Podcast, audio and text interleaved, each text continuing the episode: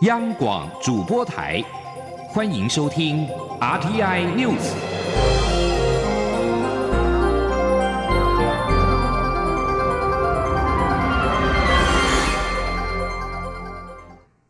各位好，我是李自立，欢迎收听这一节央广主播台提供给您的 RTI News。俗称武汉肺炎的 COVID-19 疫情平缓之后。受到外界关注的台湾首发邮轮跳岛游程，今天傍晚起航，搭载了一千两百名旅客的“探索梦号”展开了四天三夜的航程。“探索梦号”今天稍早也举行复航记者会，出席的卫福部部长陈时中表示，这次采取非常高规格的检疫，大家可以安心的旅游。交通部长林佳龙也表示。台湾要从防疫大国变成观光旅游大国的关键，就在于能否配合防疫新生活。这一次的每个动作都在做示范。记者欧阳梦品的报道。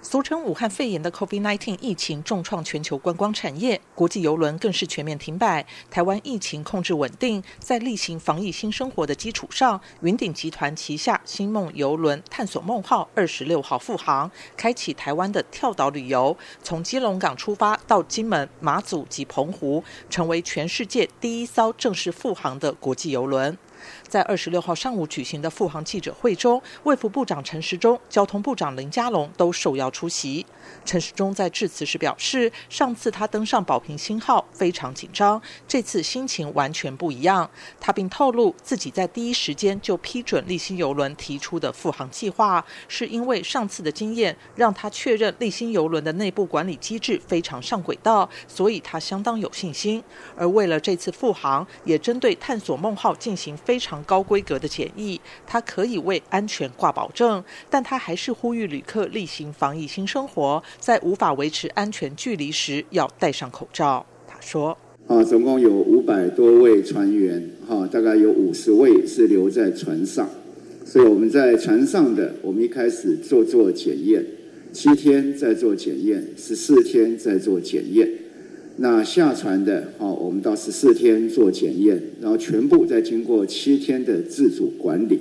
然后再经过我们上船看看整体的一个防疫的措施。”所以可以跟各位来讲，可以安心的旅游，没有问题。陈时中说，台湾疫情受到控制，但国际疫情还是处于高峰。虽然他被抱怨管太严，妨碍台湾的经济发展，但他还是要强调，如果出现防疫破口，影响可能会更大。所以只能戒慎恐惧，一步步开放。而探索梦号的复航，也还给大家一个类出国的旅游，让大家可以从海上看看台湾的海岸线之美。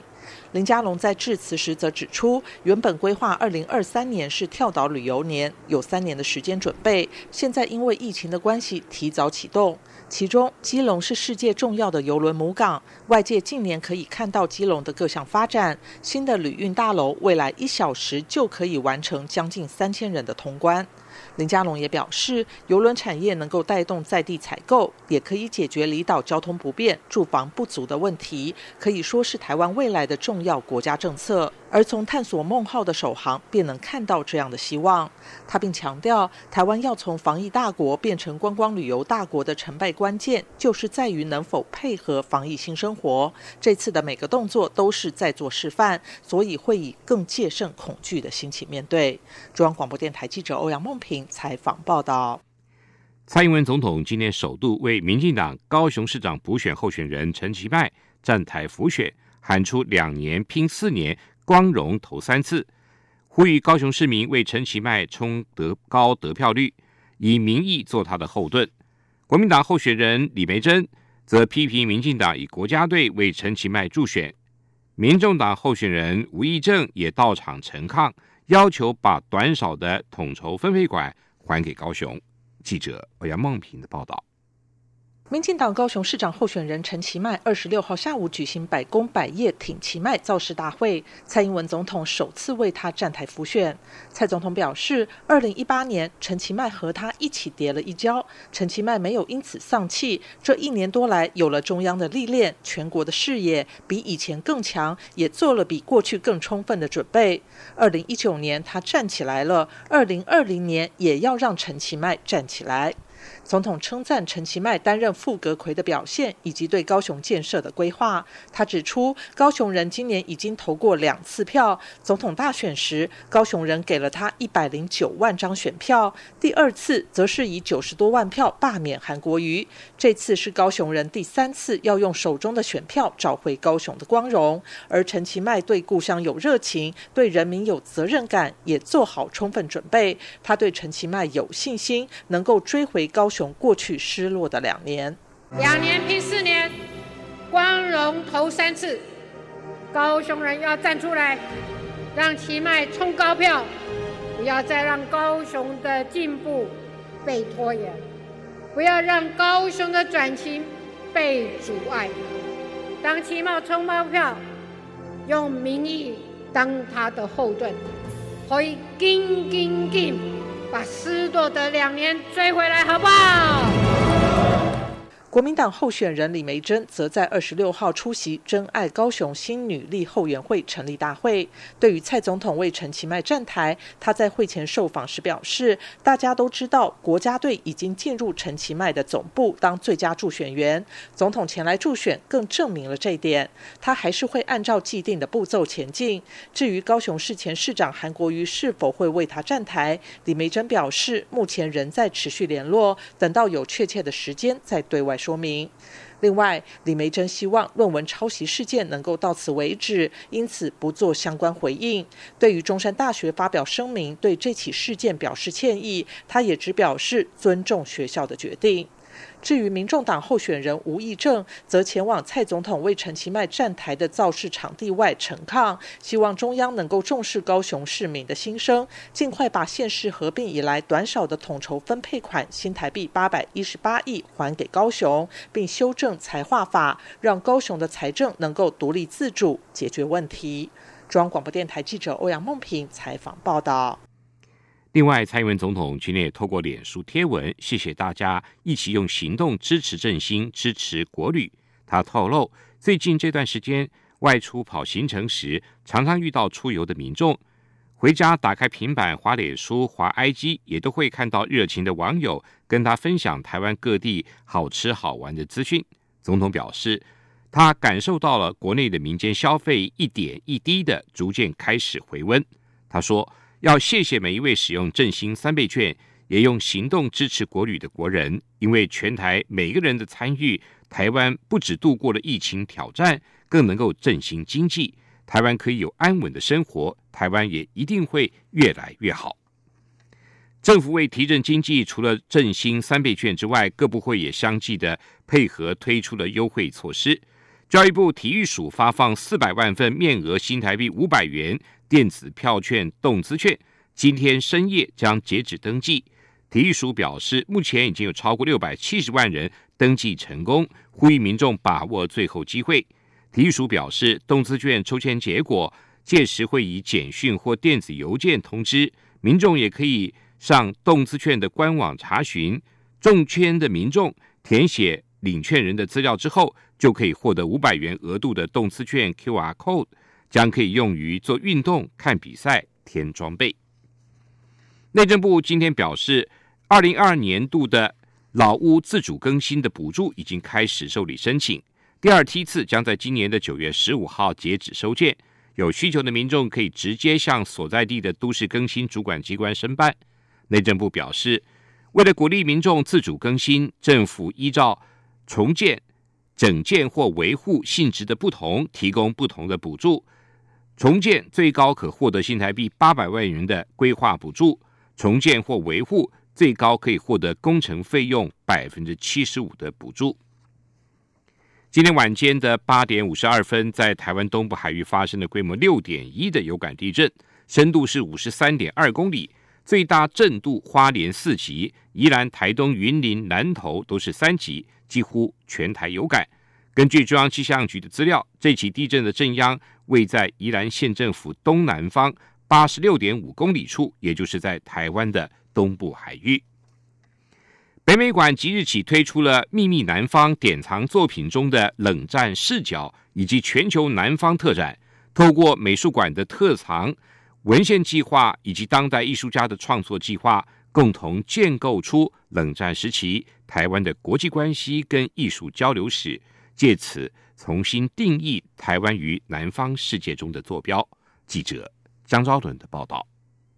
台湾所在的地理位置虽然位于文明发展重心的北半球，却始终被视为边陲的南方。北美馆策划的“念米南方”典藏作品中的冷战视角及全球南方最新典藏研究展，由馆长林平担任总策展人。邀请客座策展人高森信男以北美馆的典藏作品为主，其他机构收藏为辅，搭配当代艺术家的视角来探讨战后至今台湾与东南亚、拉丁美洲及非洲等全球南方的关系。林平指出，他自己就是冷战时期出生，从今天角度回看，或许是太过伤痛，很多人选择遗忘。但从当代面对未来，年轻世代不应该忘记，因为这是我们曾走过的路。这次展览的精神就是要带领大家重返冷战时期至今的历史，尤其希望透过年轻客席策展人高森信男的视角，重新理解台湾与全球南方的关系。冷平说：“我希望用一个隔代的角度去观望库房里面的典藏品，就像我刚刚所说的，我认为隔代呢，在世代的关系里面，它可以帮助原来的世代可以脱离那个时代的伤痛。”或者一种利害关系、立场，甚至意识形态，它允许我们重新的揣测与想象，甚至像一个很多碎片重新组在一起的地图，何为真，何为假，啊，等待我们去挖掘。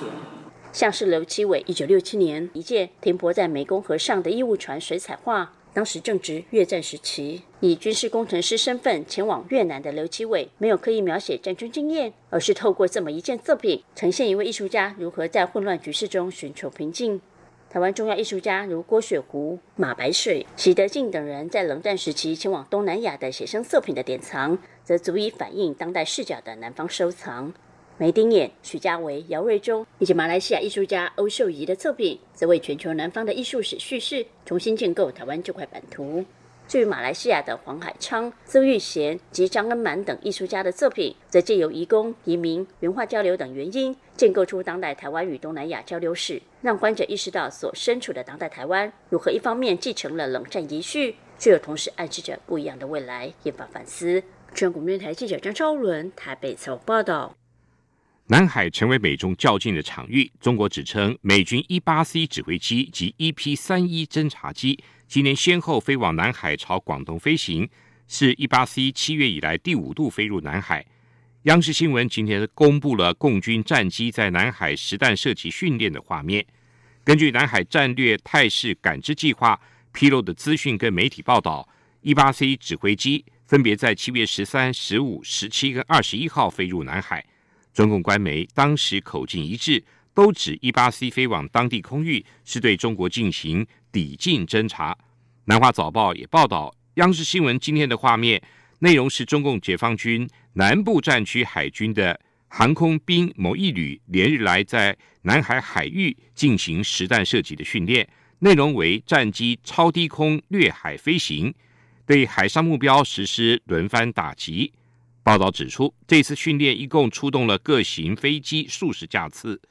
还有发射火箭弹、